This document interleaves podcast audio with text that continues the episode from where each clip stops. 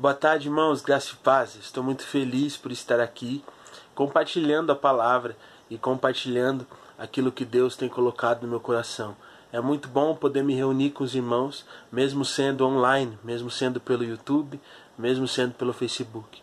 É muito bom estarmos juntos para cultuar ao Senhor e para adorar nosso Deus. E eu fiquei muito animado quando o pastor Matias me contou qual seria o tema das pregações dos cultos de terça durante esse mês. Quando ele falou que o tema seria encontros com Jesus, eu fiquei muito animado. E logo pensei que no meu momento de pregar, pregaria sobre a mulher do fluxo de sangue. Eu realmente sou apaixonado por essa mensagem, por tudo que ela representa para muitas pessoas ao redor do mundo. Eu realmente acredito que nessa mensagem nós podemos perceber o poder do Senhor Jesus e principalmente o cuidado para com aqueles que creem no nome dele. Eu realmente acredito que a história dessa mulher mostra a história de uma pessoa que estava totalmente sem esperança, uma pessoa que estava totalmente desanimada, uma pessoa que estava totalmente sem força, uma pessoa que precisava de socorro, mas que quando teve um encontro com Jesus, teve a sua vida totalmente transformada. E eu acredito que nesse momento de quarentena existem muitas pessoas que estão sem esperança. Eu acredito que muitas pessoas estão sem ânimo, sem força e extremamente desanimadas. Eu sinto que existem muitas pessoas que estão ouvindo essa mensagem hoje que precisam de socorro. E eu gostaria de dizer que se você estiver disposto a ter um encontro com Jesus nessa tarde, ele vai fazer contigo a mesma coisa que fez com aquela mulher. Portanto, eu te convido a ter um encontro com Jesus, lendo a palavra e refletindo sobre ela junto comigo. Por isso eu te convido a abrir a sua Bíblia lá no livro de Marcos. Marcos, capítulo 5, nós vamos ler do verso 25 ao 32. Eu vou ler na linguagem NVI e eu espero que você consiga acompanhar essa leitura junto comigo. E estava ali certa mulher que havia doze anos vinha sofrendo de hemorragia ela padecera muito sobre o cuidado de vários médicos e gastara tudo o que tinha, mas em vez de melhorar, piorava. Quando ouviu falar de Jesus, chegou por trás dele no meio da multidão e tocou em seu manto, porque pensava: se eu tão somente tocar em seu manto, ficarei curada. Imediatamente cessou sua hemorragia e ela sentiu em seu corpo que estava livre do seu sofrimento. No mesmo instante, Jesus percebeu que dele havia saído poder. Virou-se para a multidão e perguntou: Quem tocou em meu manto?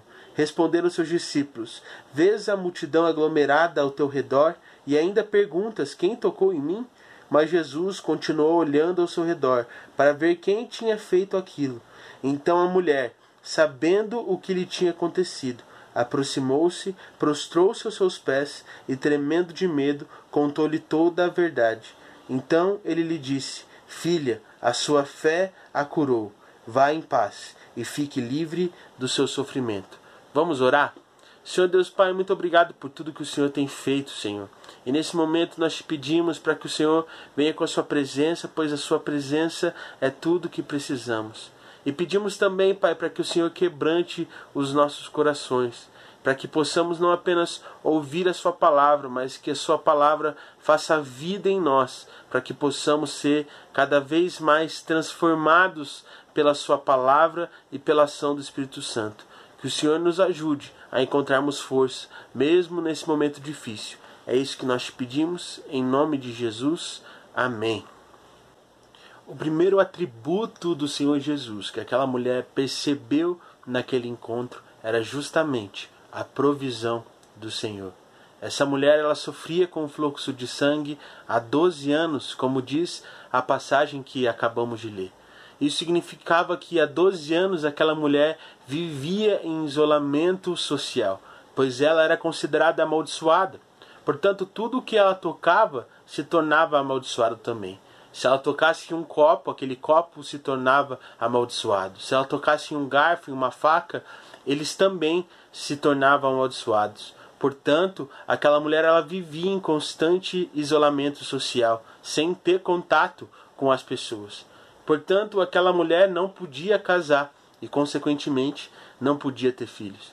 Por não poder tocar nas pessoas, aquela mulher também não podia trabalhar e, portanto, ela também não tinha sustento.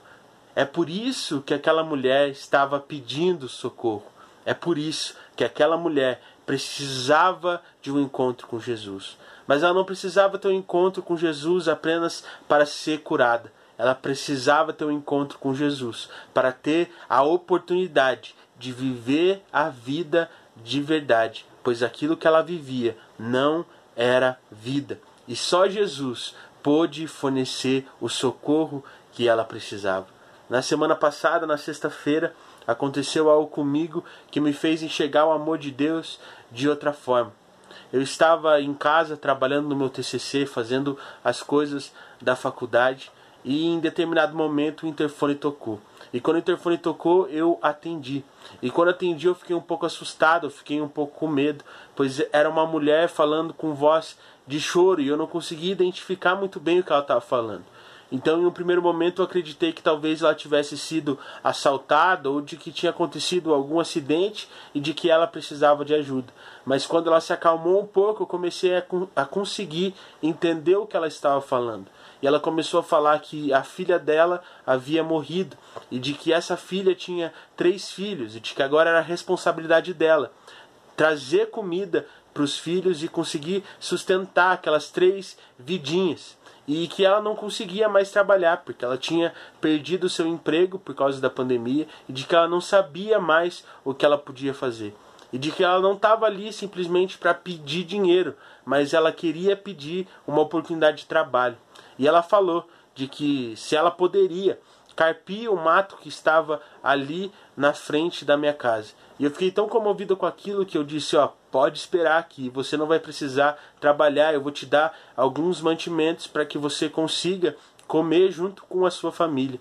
E logo eu abri uma sacola e comecei a abrir os armários aqui de casa. Eu comecei a colocar muitos sacos de macarrão, eu comecei a colocar feijão, eu comecei a colocar arroz, bolacha e várias outras coisas para que ela e os seus netos pudessem comer durante aquela semana. E no momento em que eu abri o portão, eu me assustei, porque eu me encontrei com uma idosa. E ela estava com uma cara de que ela estava muito cansada, de que estava pedindo por comida e por dinheiro é, há muito tempo, num sol muito forte. E eu teria plena certeza de que ela não conseguiria carpir o mato que estava ali na frente da minha casa. E quando ela abriu a sacola e começou a ver as coisas que tinha dentro e a quantidade de coisas que tinha ali dentro, ela olhou para mim com uma cara de choro e simplesmente agradeceu pela ajuda e falou de que eu era um enviado do Senhor para ajudar a família dela naquele momento, porque ela realmente precisava daquele alimento. E é tão bom você poder, de certa forma, tocar a vida dos outros. E naquele momento, apesar de eu ter tocado a vida dela, a vida dela me tocou e me trouxe a compreensão do que é o amor de Deus. Naquele momento o que eu queria falar para ela é: eu até posso te ajudar com essa necessidade, mas só existe uma pessoa que pode te socorrer de maneira integral, em todo o tempo e por qualquer coisa. E esse alguém é Jesus. Além de ter um encontro comigo, a senhora precisa ter um encontro com Jesus, assim como todos nós precisamos ter um encontro com Ele. Assim como aquela mulher, aquela idosa que chegou aqui em casa, não conseguiria carpir o terreno que estava na frente da minha casa. A mulher que sofria com fluxo de sangue há 12 anos também não conseguia trabalhar e, portanto, não conseguia prover o sustento que ela precisava. Mas o Senhor Jesus proveu. Assim como pode prover para você, assim como pode prover para mim, e assim como pode prover para aquela mulher que veio desesperada aqui na minha casa. E o Senhor proveu para aquela mulher do fluxo de sangue, muito mais do que dinheiro, muito mais do que sustento. O Senhor proveu amor, o Senhor proveu carinho, o Senhor proveu cuidado. Aquela mulher teve muito mais do que uma necessidade atendida. Aquela mulher recebeu uma oportunidade de viver a vida de verdade. E todos nós temos essa oportunidade se vivemos com Jesus e se tivermos o encontro com Ele. O que nos leva ao segundo atributo do nosso Pai, o que nos leva ao segundo atributo que eu gostaria de compartilhar com você, que é o atributo da aceitação. A mulher do fluxo de sangue. Essa mulher da qual nós acabamos de ler a história no Evangelho de Marcos. Era uma mulher que estava acostumada a ser rejeitada pela sociedade. Essa mulher ela estava totalmente acostumada com olhares tortos, com olhares de nojo, com olhares de repulsa. Aquela mulher ela estava acostumada a não ser amada. Aquela mulher estava acostumada a não ser aceitada, até ter o um encontro com Jesus. É justamente por estar acostumada com tudo isso que aquela mulher ela fica receosa quando Jesus pergunta quem havia tocado em seu manto, porque ela estava pensando de que muito possivelmente seria rejeitada e esculachada na frente de todos por Jesus. E quando ela levanta a mão, ela se surpreende de maneira grandiosa, pois ela não é rejeitada por aquele homem, muito pelo contrário, ela é aceitada por ele. E quando Jesus diz vá em paz, ela entende de que ela já não era mais amaldiçoada, mas sim filha de Deus e seguidora de Jesus, e de que naquele momento havia recebido a oportunidade de viver uma vida que é nova, de viver a vida de verdade. Muito possivelmente nessa quarentena, nesse período difícil que nós estamos enfrentando, de crise financeira e diversas outras crises, sejam elas emocionais, pessoais, muitas pessoas têm se afastado do Senhor. E têm se afastado do Senhor porque, de certa forma, tem vergonha de alguma coisa que fez, tem vergonha da sua real situação. Mas a verdade é que o Senhor, em todo tempo, nos ama e em todo tempo está disposto a nos socorrer e a nos ajudar. Nós precisamos entender de que o Senhor nos aceita, de que o Senhor nos ama do jeito que nós somos. Apesar de todas as nossas falhas, apesar de todos os nossos erros, o Senhor continua nos amando. Não há nada que possamos fazer para que Deus nos ame mais ou para que Deus nos ame mesmo, porque Ele sempre nos ama da mesma forma. Ele nos ama de forma absurda e de forma grandiosa e deseja que mudemos as nossas vidas. É pelo fato de Deus nos amar, é pelo fato do Senhor Jesus nos amar que Ele quer que a gente mude. Deus aceita o pecador, mas não aceita o pecado.